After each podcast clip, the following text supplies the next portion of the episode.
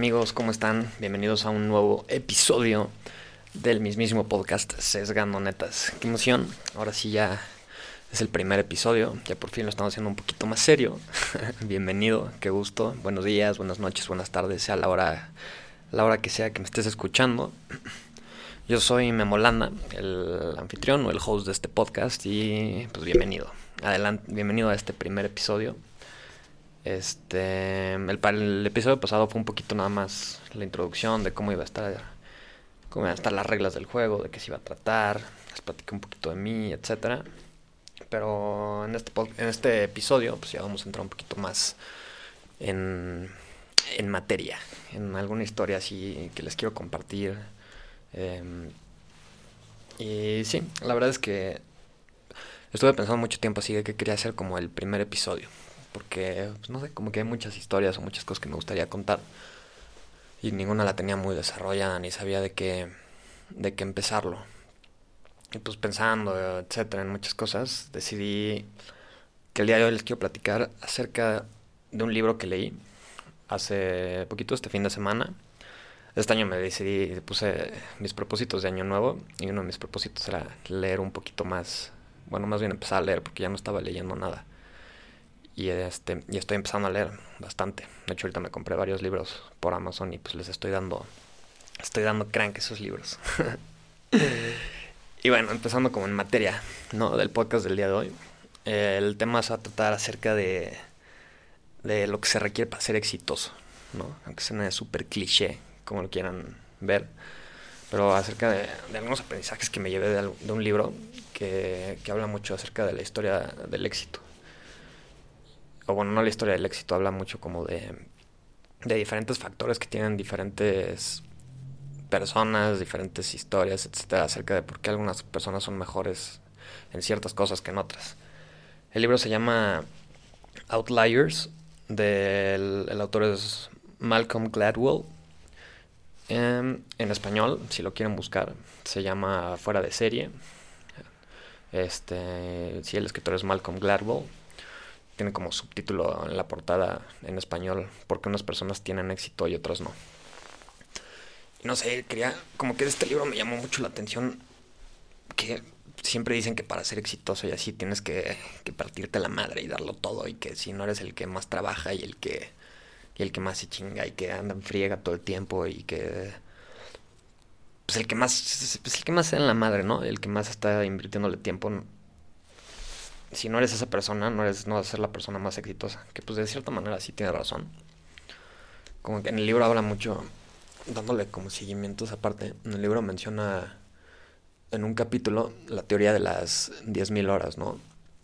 Si no estás muy familiarizado con eso, dicen que, que si tú le dedicas a algo 10.000 horas para para lo que sea. Si te enfocas 10.000 horas en el proceso de tu vida y así, te vas a volver experto en, en eso. Entonces, por ejemplo, digamos que, que pues, quieres ser jugador de básquetbol y si le dedicas 10.000 horas a lo largo de tu vida, que pues si haces la suma de 10.000 horas es muchísimo tiempo. No, o sea, no, 10.000 horas no te las echas en un año. No, te tiene que ser un largo plazo. Si le, pero, por ejemplo, si tú quieres ser el, el mejor basquetbolista, ¿no?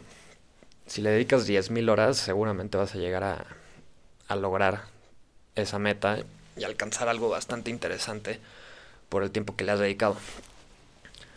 Sin embargo, como que este libro me lo habían este libro de Outliers, me lo habían vendido mucho como que con esa teoría de las 10.000 horas y, y, todo el tema de que este que si le dedicas tiempo y si haces tus 10.000 horas vas a ser exitoso en todo lo que quieras, así si quieres ser el mejor taquero, dedícale 10.000 horas a los tacos y así.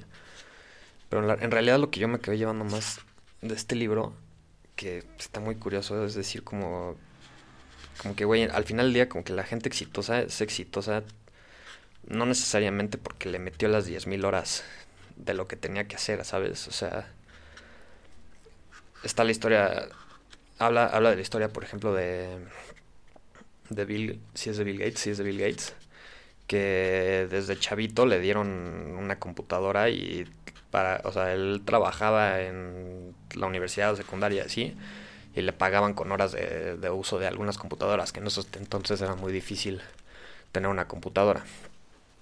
Y al final del día él sí, digamos que cumplió sus 10.000 horas.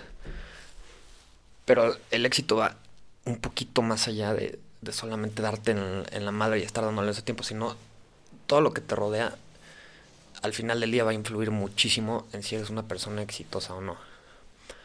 O sea, por ejemplo, si por el simple hecho de que tú eres, pues no sé, vamos a poner un ejemplo, digamos que por el simple hecho de tu ser de Guadalajara, supongo que tú vas a saber por todo desde chiquito, pues en Guadalajara preparan pozole y vas a saber que el pozole es delicioso, ¿no? En Guadalajara. O bueno, no pozole, vamos a cambiarlo por tortas ahogadas, ¿no? Entonces tú sabes que en, Guadalajara tú tienes desde chiquito tatuado el sabor de cómo es una torta ahogada, cómo debe ser, etcétera. Igual y sabes prepárala y así. Entonces desde chiquito estás y en el proceso del tiempo vas creciendo te vas a estar dando cuenta que, que en la sociedad en la que creciste, pues la cultura de la torta ahogada es mucho más fuerte que la cultura de la torta ahogada en Mérida, ¿no? Por así decirlo. Entonces, digamos que una persona de Guadalajara y una persona de Mérida quieren abrir un puesto de tortas ahogadas en la Ciudad de México.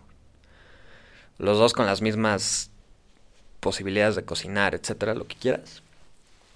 Por la pura, en teoría, por la pura entorno en el que se rodeó la persona de Guadalajara, él va a tener muchísimo más, este, pues, contexto, cualidades, habilidades, etcétera, lo que quieras, para preparar las tortas ahogadas y le van a quedar mejor y va a ser más exitoso, etcétera, que la persona de, de, este, de Mérida.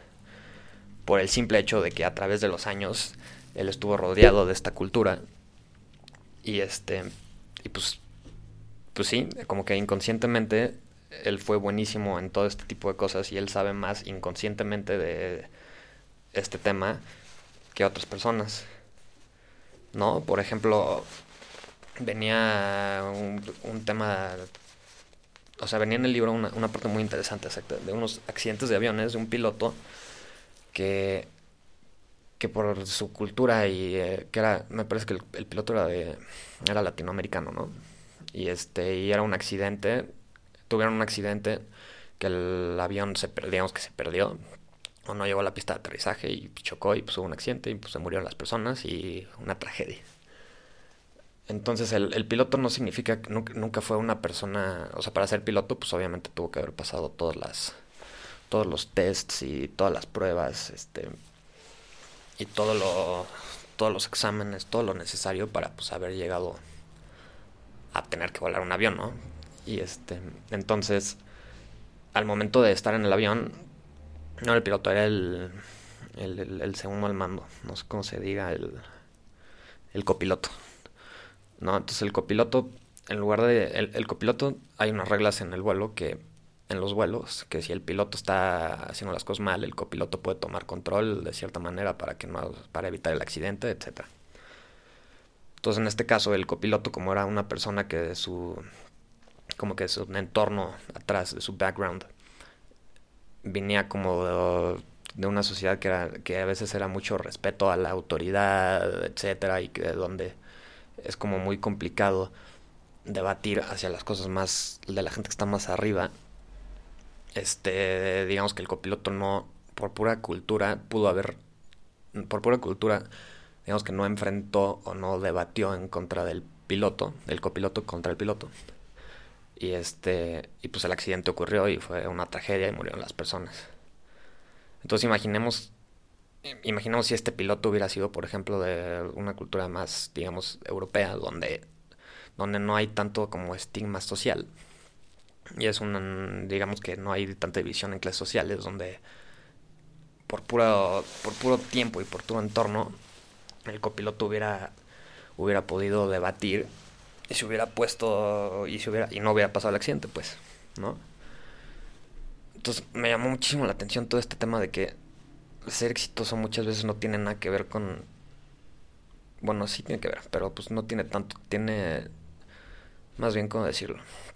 Ser exitoso, ser exitoso en alguna cosa tiene que ver muchísimo en, en el entorno en el que te rodeas, ¿no? O sea, no tiene... Al final del día, si tú le dedicas muchísimo tiempo a algo y, y te enfocas y le das las 10.000 horas, pues claramente vas a ser buenísimo, ¿no? Pues sí, obviamente, si vives toda tu vida, has andado en bici, pues yo esperaría que fueras buenísimo en bici, ¿no? o si toda tu vida has esquiado, pues esperaría que seas buenísimo esquiando, ¿no? Pero, pero es lo mismo, por el mismo entorno en el que te rodeas, este, van a salir, vas a, vas a lograr tener las mejores cualidades y vas a ser muchísimo, muchísimo mejor en la actividad en la que sea que escojas o en la que te desempeñes. ¿No? Y pues sí, qué curioso. Qué curioso, porque siempre te han dicho, no sé, como que me quedó mucho del libro, siempre te han dicho mucho eso de que, güey, tienes que dar la madre, tienes que dar la madre, tienes que darle la madre para hacer esto y esto y esto. Pero ahí debato mucho y que si, no sé, que si yo toda mi vida pues, fui un güey que vivió en un campo de maíz y este, y pues en mi entorno nunca estuve tan rodeado de computadoras y pues un día decido ir a estudiar computación y me doy en la madre y estoy dándole y dándole y dándole a la computación, pues va a ser muy complicado llegar a ser exitoso por el simple hecho de que yo no estuve desde toda la vida rodeado en un entorno tecnológico. Y pues, qué difícil, ¿no? Como, como que de alguna forma, opino yo, no sé qué opinan ustedes, que le quita un poquito de valor como al ser exitoso o bueno, no le quita el valor, pero más bien como que cambia el contexto, ¿no? Como que dice, o sea, yo diría que decir que eres exitoso es un poco más por un factor tal vez de suerte que de que, que te partiste la madre. Que al final del día yo creo que también va a ser un poquito de las dos, ¿no? Pero en el libro, bueno, al menos yo me quedé mucho con eso. No, no, no habla mucho la palabra suerte como tal, etcétera. Pero pues yo opino que sí, al final del día romperla en algo también tiene que ver un poquito de suerte de, de con quién te rodeaste y dónde estuviste y etcétera. Y eso también yo creo que lo puedes manipular un poco, ¿no? O sea, al final del día si, si tú quieres ser el mejor en, en este en computación o en sí, pues, bueno, el ejemplo de computación, pues rodéate de gente que sepa de computación, claramente, ¿no? Si no o sea, no se trata de que tú estés en tu casa encerrado dándole a 200 horas, 200, las 10.000 horas a la computadora, pero pues si te rodeas de gente que está metida en el medio y pues, se la rompe y te puede compartir algo que tal vez tú no sepas y la información fluye, etcétera, solito te vas a ir empapando y, y en lugar de estar tú centrado dedicándole 10.000 horas a hacer algo, del puro entorno en el que te rodeas, solito te vas a empapar y vas a y vas a lograr algo bastante exitoso. ¿No? y creo que también algo, algo que, quiero decir que también, no sé, lo he, lo, he pensado muchas veces, es que a veces es como muy, muy curioso cómo te dicen que, que para ser exitoso necesitas ser Bill Gates y este Elon Musk o, el dueño de una compañía o ser millonario, eh, etcétera. O sea, yo veo mucho como que esas personas para ser exitosas pues son entre cuántas billones de personas en el mundo, cuántas personas así existen, ¿no? Pues nada, es el punto x por ciento de la población.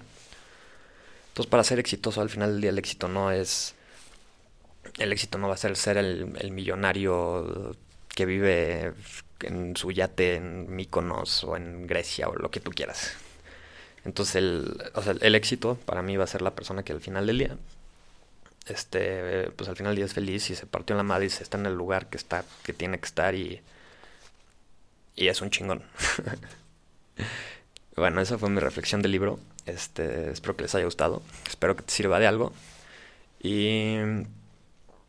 Ah, y le quería mandar un, un, saludo a mi amigo el chino. Me han preguntado qué onda con la música del principio. Él, un, mi amigo el chino, así le decimos porque es tiene descendientes asiáticos. Pero Santiago Barrón, él, hizo la música, entonces, gracias, bro. Y muchas gracias por escucharme, a todos los que toman su tiempo. Y nos vemos. Peace out.